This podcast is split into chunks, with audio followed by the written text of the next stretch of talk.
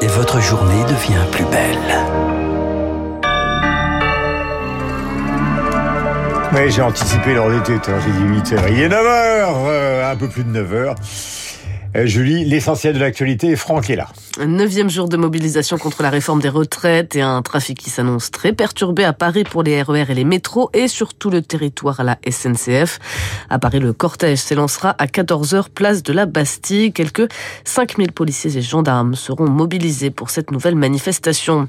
Et puis cette mise en garde du ministère de la Transition énergétique, l'approvisionnement en kérosène de l'île de France et de ses aéroports devient critique en raison des grèves actuelles. Un arrêté de réquisition vient donc d'être pris par les autorités à l'égard du personnel de la raffinerie Total Énergie de Normandie. Enfin, à l'international, l'armée chinoise a indiqué avoir chassé un navire de guerre américain qui avait pénétré, selon Pékin, illégalement dans cet archipel qu'elle contrôle en mer de Chine méridionale. Enfin, la bourse avec investir et on retrouve Marjorie Ancelot.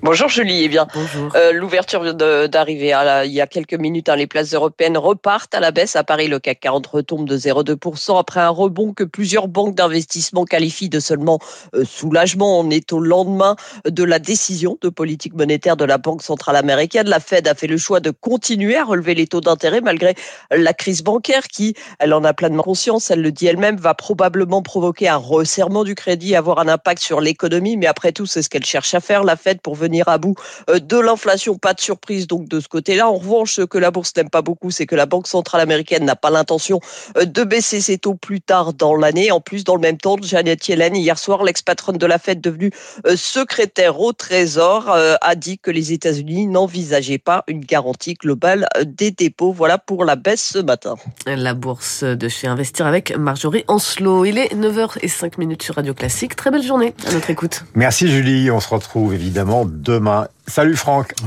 bah nous, on va se retrouver euh, lundi à 8h15 pour parler du premier déplacement à l'étranger de Charles III.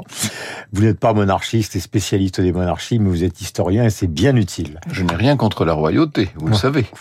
Et en l'occurrence, je vais vous parler des grandes affaires du grand siècle. Hier, nous parlions des les turpitudes. Hier, on parlait de, des possédés de Loudun. Eh bien, nous allons plonger dans l'affaire des poisons ce matin pour évoquer euh, une empoisonneuse